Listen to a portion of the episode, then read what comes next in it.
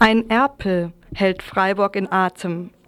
Tierschützer und Tierschützerinnen, Taucher und Taucherinnen, Feuerwehr und überhaupt alle tierliebenden Freiburger und Freiburgerinnen sorgen sich seit Tagen um das Wohl des armen Erpels, der auf dem Flückinger See mit einem Schraubenzieher im Rücken seinem Ende entgegentreibt. Die Badische Zeitung berichtet dankenswerterweise engagiert und kontinuierlich.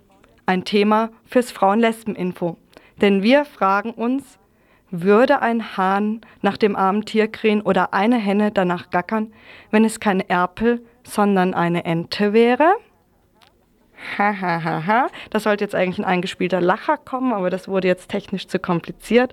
Deswegen begrüßen wir euch gleich weiter so einfach zum Frauen-Lesben-Info am 5. April 1995.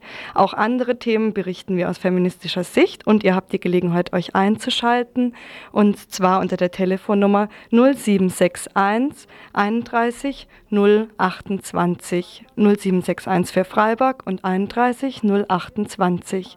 Und wir machen direkt weiter oder beziehungsweise wir fangen an mit der Themenübersicht.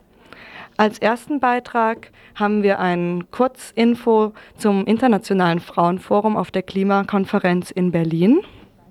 Als zweites ein Beitrag zum Gedenktag an die ermordete Journalistin Lissy Schmidt und ihren kurdischen Begleiter.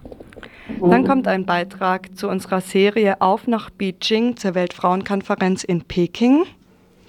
Und als nächsten Beitrag haben wir ein Interview mit Xochi Romero von der Movimiento Liberación Nacional Mexiko. Im Rahmen einer Rundreise kommen aus den USA drei Vertreterinnen von zwei verschiedenen Gruppen.